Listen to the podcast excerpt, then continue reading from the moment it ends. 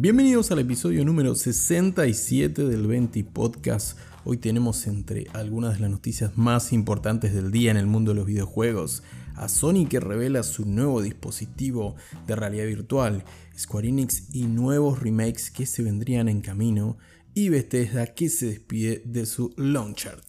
Quédate conmigo en este ratito en tu ración diaria de noticias sobre los videojuegos en la medida justa. Esto es 20 Podcast.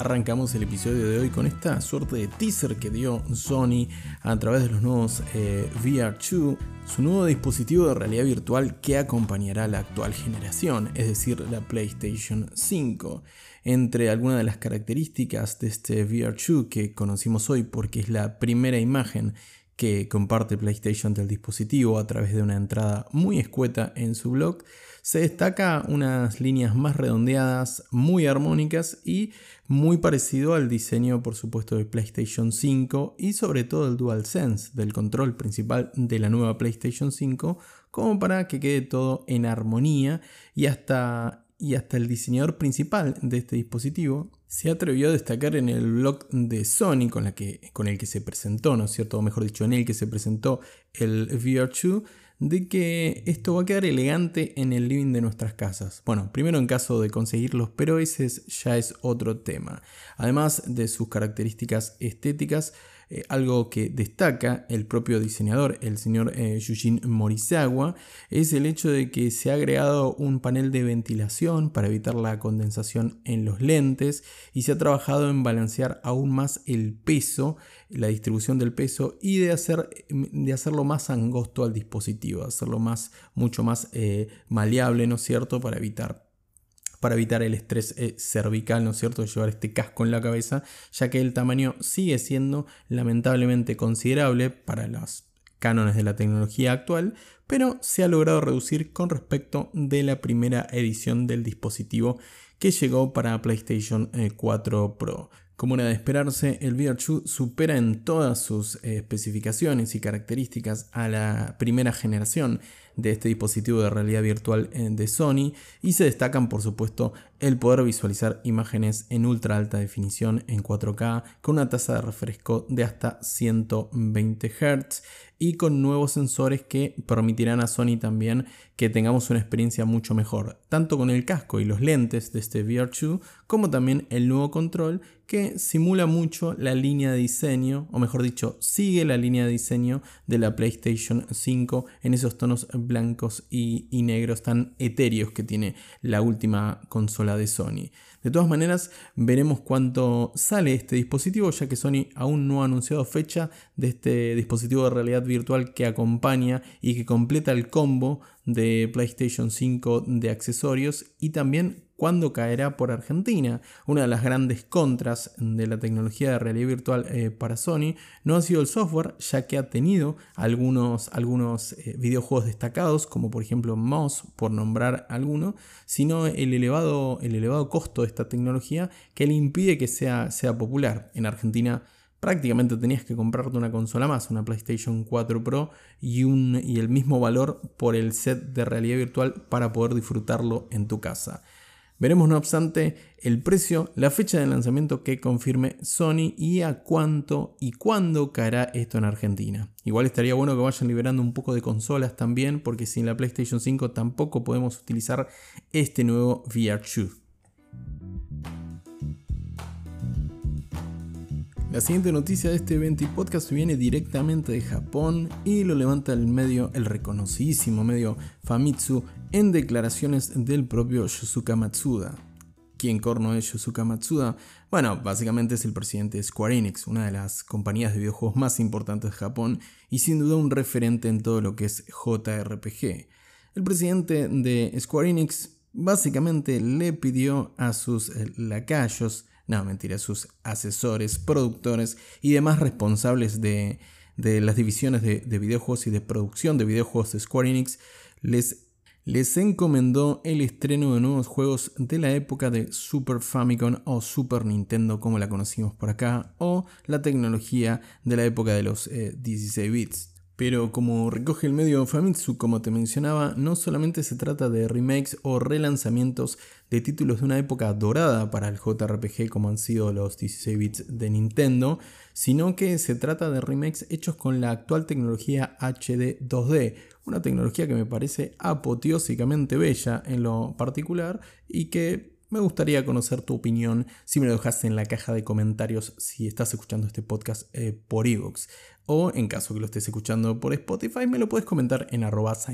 en Twitter. Bueno, esta tecnología HD2D ha ganado popularidad sobre todo en Japón y ha sido gran parte del sello de identidad de Square Enix en algunos de sus lanzamientos y próximas producciones. Me refiero concretamente a Octopath Traveler y su spin-off para, para teléfonos móviles del juego que ha salido hace un par de años en Nintendo Switch y en PC también, y al próximo Triangle Strategy como lanzamiento inminente, este juego de combates tácticos que recuerda mucho a Final Fantasy Tactics y que promete un montón, me encanta, es uno de los títulos más esperados del año de, por mi parte, por lo que seguramente te quemé la cabeza con Triangle Strategy que va a llegar el 4 de marzo a Nintendo Switch y esperemos que se estrene próximamente en PC, que no se haga esperar mucho tiempo y que llegue a PC. Un juego que promete mucho, pero que además tiene estas, esta, este rasgo distintivo de su diseño de ser en HD 2D, que son estos gráficos eh, que evocan la, quizás una de las más grandes épocas del JRPG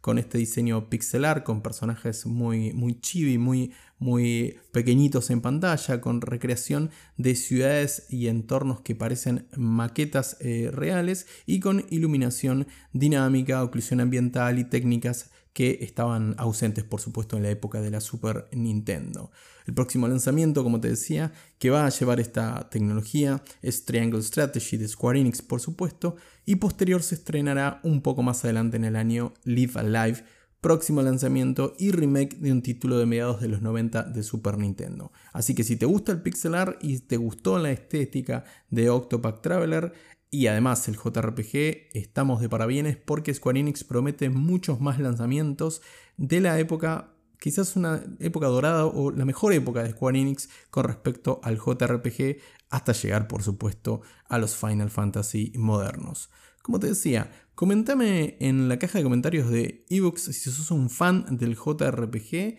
o en las redes sociales a través de arroba qué juego te gustaría de la época de Super Nintendo. A ver, ya sea JRPG o no JRPG, te gustaría haber rememorado o remakeado, si me permitís la expresión, con esta nueva técnica de Square Enix.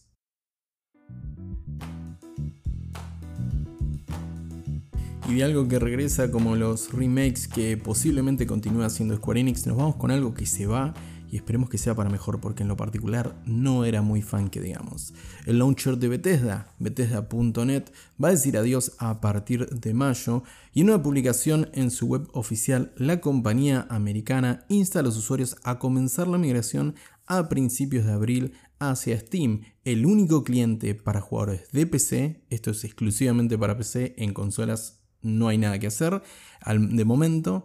Eh, el único cliente en PC, como te decía, al cual van a migrar eh, todos los juegos, eh, partidas, save files y otras características de los juegos de Bethesda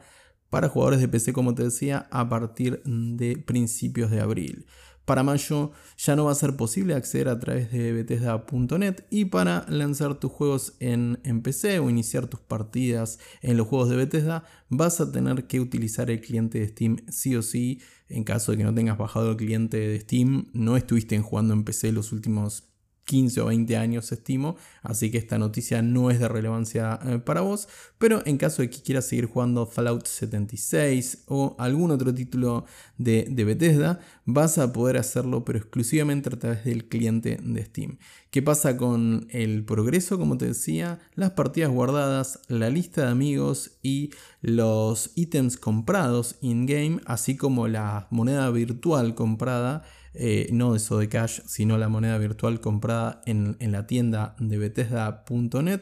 Bueno, en primer lugar vas a conservar todo, tus, eh, tus, partidas guardadas también se van a conservar. No obstante, Bethesda indicó que en algunos casos puntuales los usuarios van a tener que hacer ciertos pasos manuales, que esperemos que no sean muchos, aún no confirmados. No obstante,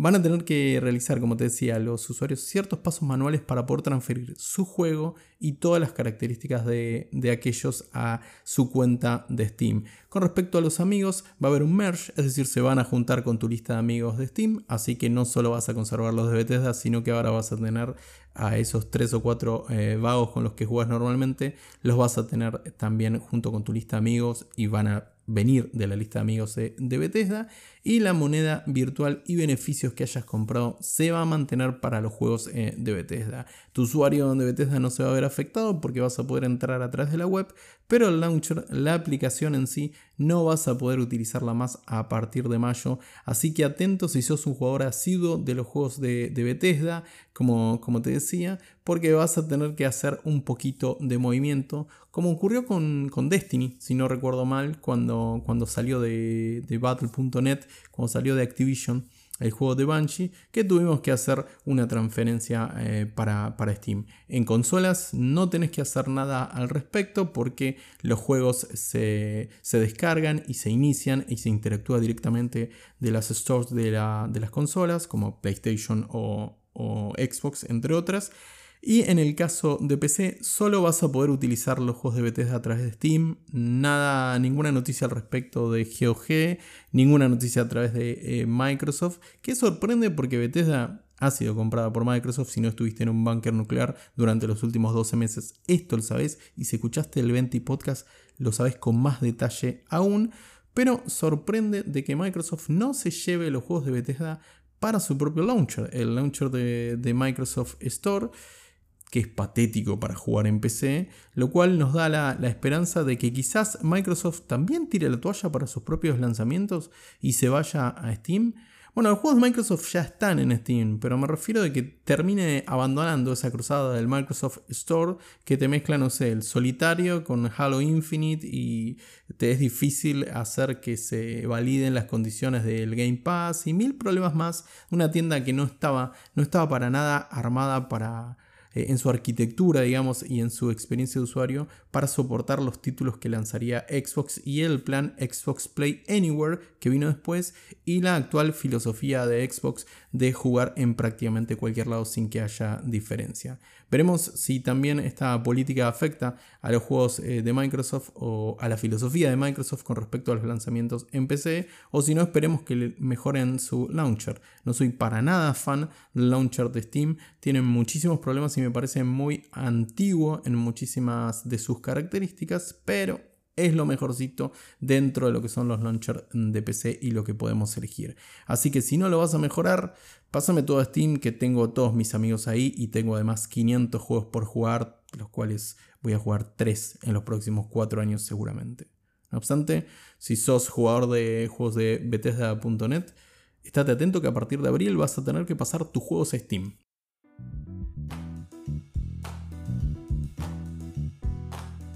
En la siguiente noticia toca hablar de Horizon Forbidden West una vez más, el exitosísimo juego de PlayStation 4, PlayStation 5, que ha realmente tenido una, gran recepción por parte de crítica y el público, y que pese a la buena recepción y a los buenos puntajes que recibe el juego y al estar conformes la comunidad prácticamente toda, o al menos la comunidad de PlayStation, hago un punto aparte con respecto a los a los eh, gamers más tóxicos, ¿no es cierto? O a, aquellos que califican el juego con un puntaje de cero en Metacritic porque son básicamente unos termos que no, no, disfrutan de los videojuegos o que creen que como no está en su consola favorita, ellos tienen que salir a defender con uñas y dientes a una compañía a la que realmente no mucho le importan. Pero bueno, volviendo a Horizon Forbidden West, pese a que ha sido un lanzamiento muy exitoso y ha tenido unas críticas magníficas, el juego no está exento de algunos problemas. Claramente no es un producto perfecto y Guerrilla esto lo sabe, ya que ha recogido feedback de, Reddit, del hilo oficial de Horizon Forbidden West en, Reddit, con algunos de los feedback más importantes o algunos de los comentarios más importantes respecto a algunos problemillas técnicos que tiene el juego que no impiden que la historia se disfrute, que el gameplay sea realmente muy divertido, pero que sí está afectando a algunos jugadores más que a otros. Realidad ha, mencionado y ha destacado que agradece, eh, por supuesto, este, este feedback y que están trabajando incansablemente para tratar de mejorar algunas de las cosas eh, erróneas del juego o algunos de los bugs que están afectando la experiencia de los jugadores, como pueden ser entre los más importantes ciertos destellos del brillo que no corresponden a, la escena a la que uno está jugando, algunos, algunas texturas que, que se desenfocan con respecto al movimiento de Aloy, sobre todo en combate o con movimientos raros que se desenfocan de forma incorrecta, y al viejo y no muy querido popping, es decir, texturas que aparecen o desaparecen de golpe en, pantalla. Los primeros dos son los que más afectan, ya que algunos usuarios han mencionado que, que podían sufrir de mareos jugando Horizon Forbidden West, y ahí sí su experiencia se ve bastante afectada.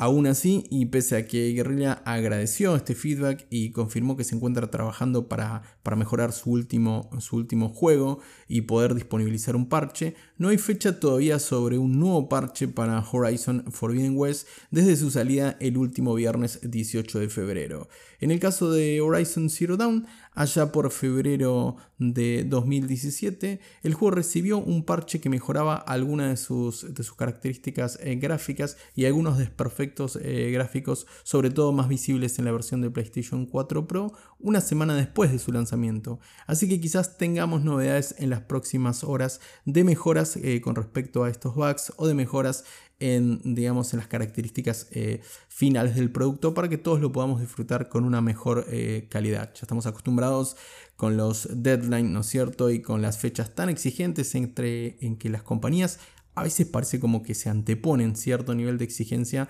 para la titánica tarea de desarrollar un videojuego y más aún un AAA que tiene unas características de producción elevadísimas y que tienen a mucha gente metiendo mano en el producto. Veremos si Guerrilla puede solucionar estos inconvenientes que no son graves, no obstante, pero que sin duda mejorarían muchísimo la experiencia de todos los jugadores de Horizon Forbidden West y además esperemos que no se les olvide anunciar una, una, versión de PC, así muchos más jugadores pueden hacerse con la aventura de, de Aloy y compañía.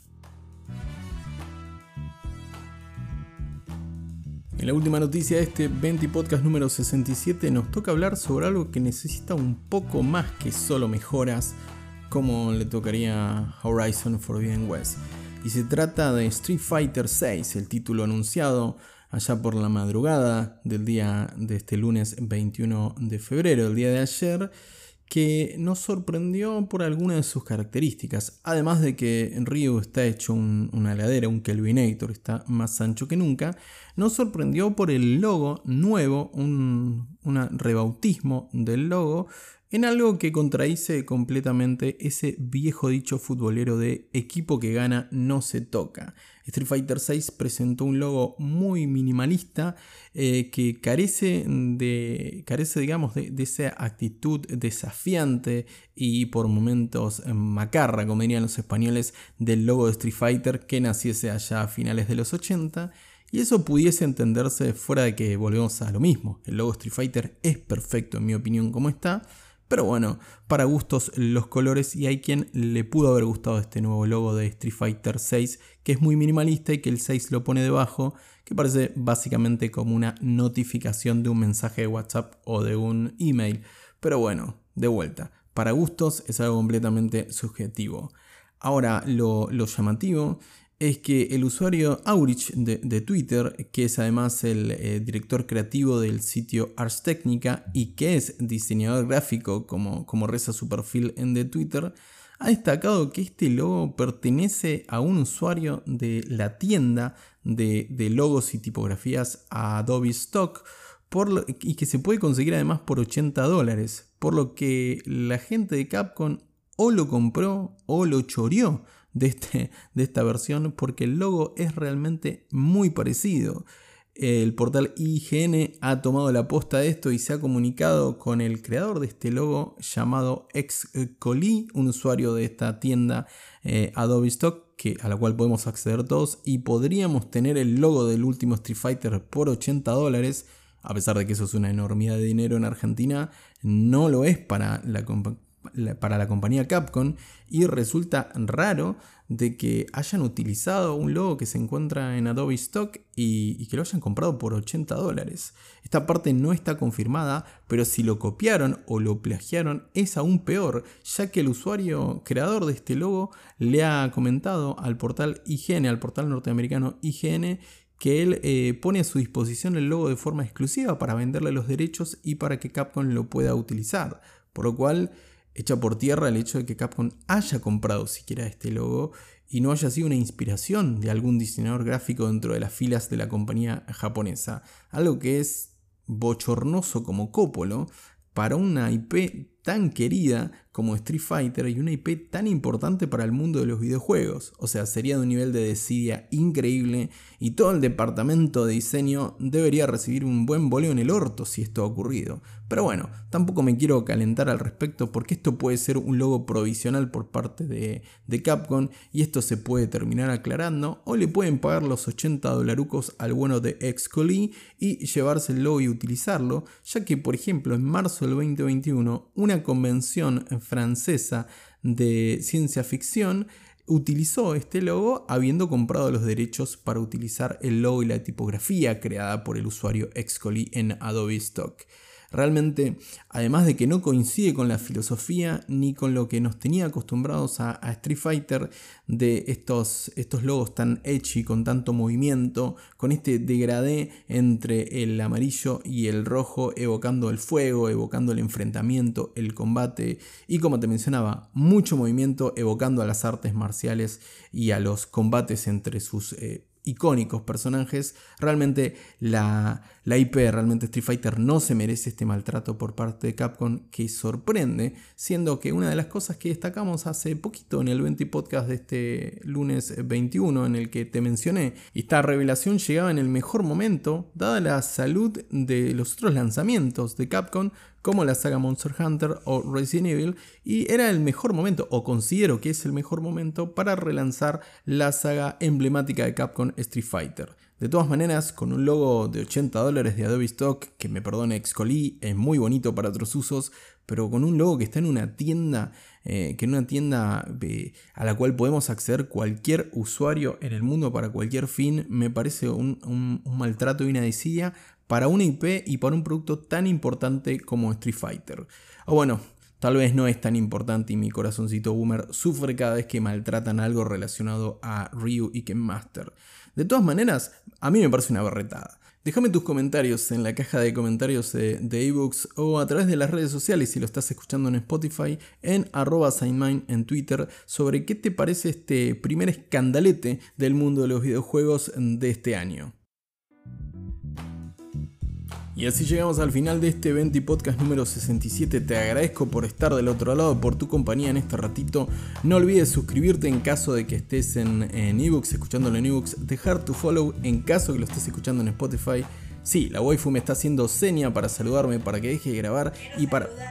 ¿Querés saludar? ¿Querés hacer el copete de voz? Sí, quiero hacer el copete. Bueno, tenés que decir muchas gracias por la compañía. Muchas gracias por la compañía. Y que tengas una muy bonita tarde. Y que tengas una bonita tarde. Seguro que se escuchó para el carajo esta parte, pero de todas maneras te agradecemos junto con la waifu por estar del otro lado. Esto ha sido 20 Podcast. Muchas gracias por tu compañía y que tengas una muy bonita tarde. Eh, ya lo había dicho yo.